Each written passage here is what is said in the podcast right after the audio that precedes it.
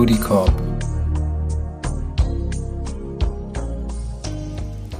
Die Konzernzentrale von Ludicorp befand sich im urbanen Zentrum Potsdamer Platz. Mehr ein symbolischer Firmensitz als wirkliche Notwendigkeit. Die Serverfarmen befanden sich ohnehin in geheimen Bunkern irgendwo unter der Stadt. Wo genau, das wusste selbst Georg Madorn nicht. Vom Hubschrauberlandeplatz auf dem Dach konnte man in wenigen Minuten bequem zum BER gelangen und in der näheren Umgebung gab es viele mittelmäßige Restaurants mit französischen Namen und fantasievollen Preisen. Stilvoll genug, um die reichen Bauerntölpel zu beeindrucken, mit denen Ludicorp normalerweise Geschäfte machte.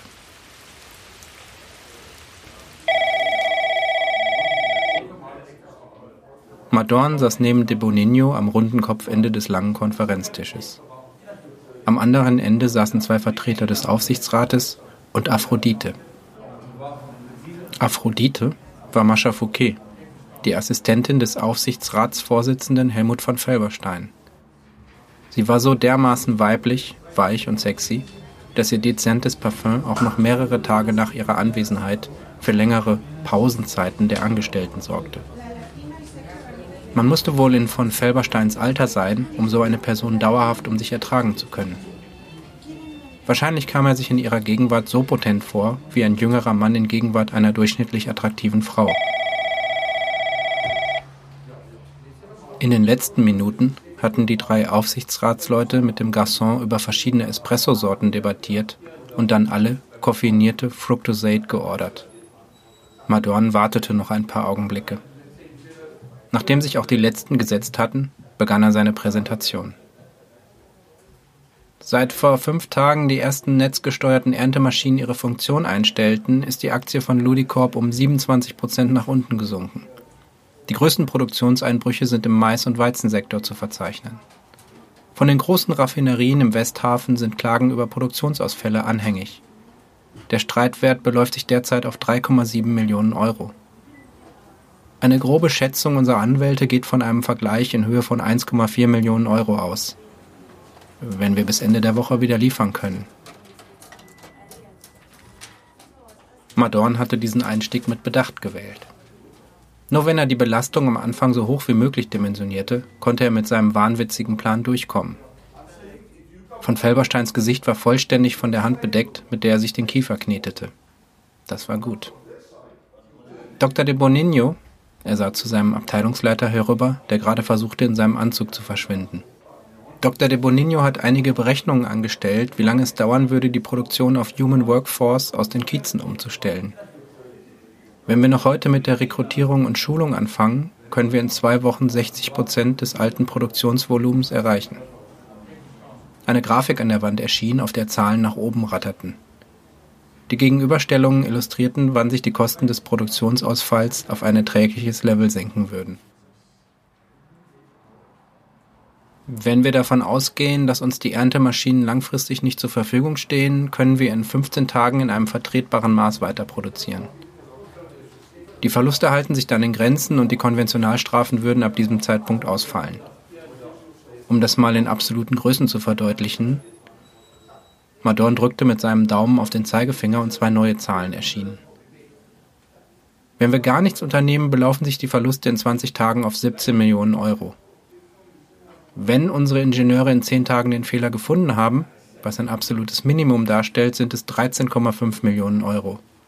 Neuanschaffungs- und Reparaturkosten eingerechnet. Er gab den Zuhörern einen kurzen Moment Zeit, um das Gesagte zu verdauen.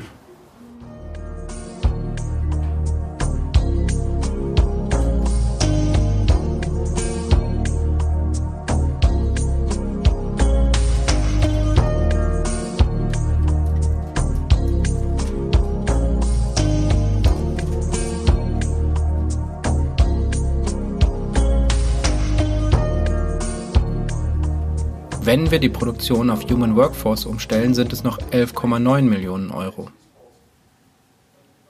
Ein Moment lang war es still im Raum. Dann kündigte ein trockenes Räuspern an, das von Felberstein sprechen wollte. Der Klang seiner Stimme spannte sich wie dünnes, aber zähes Leder auf die Brustkörbe der Anwesenden. Wenn ich Sie richtig verstanden habe, Herr Madorn. In der Art, wie er den Namen aussprach, waren noch Granateinschläge aus dem Kosovo-Krieg zu hören. Dann haben wir mit einem minimalen Verlust von 11,9 Millionen Euro zu rechnen? In der kurzen Sprechpause knackte das Holz des Tisches unter dem Gewicht seiner Stimme. Selbst wenn wir die Gewinnwarnung verzögern, ist mit einem Kursverlust von er sah zu seinem Adjutanten. 43 Prozent, soufflierte dieser ächzend. 43 Prozent zu rechnen. Das ist nicht hinnehmbar. Wieder wartete Madorn einen Moment, bis er das Wort ergriff. Keinesfalls. Deswegen haben ich und Dr. de Bonigny uns bereits erlaubt, eine ungewöhnliche Maßnahme einzuleiten, deren rückwirkende Genehmigung wir uns im Weiteren erhoffen. Sollten diese Maßnahmen nicht in Ihrem Sinne gewesen sein, Herr von Felberstein, dann übernehme ich die volle Verantwortung.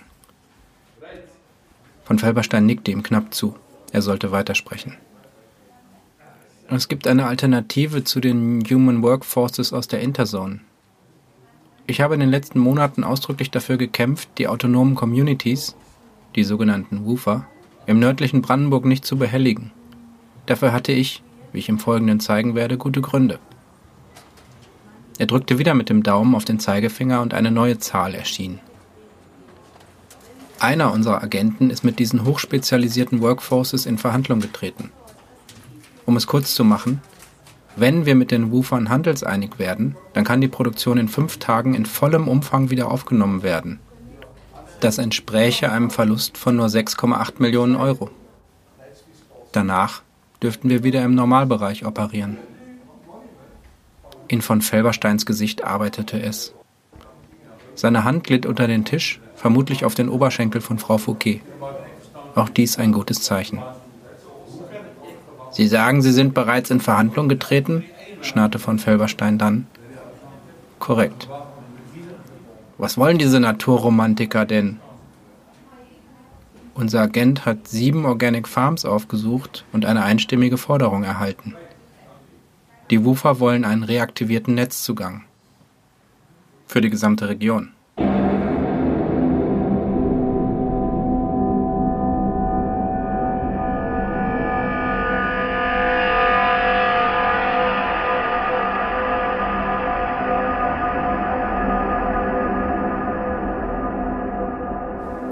Jetzt entgleisten von Felberstein die Gesichtszüge.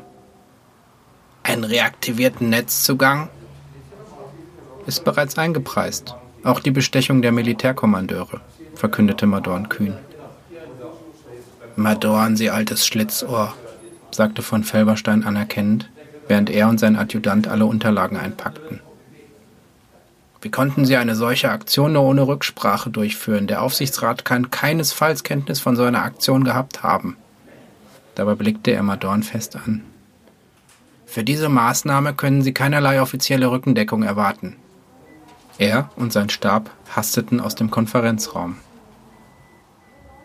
Nach einer Minute war von den Aufsichtsratsmitgliedern nur noch Mascha Fouquets Parfum übrig. Madorn holte tief Luft. Er hatte freie Hand. Wenn es schief ging, würde ihn diese Aktion den Kopf kosten. Wenn es gelang, würde er reich belohnt werden. Er würde der Firma Verluste von über 5 Millionen Euro ersparen nun musste er nur noch äußerst geschickt vorgehen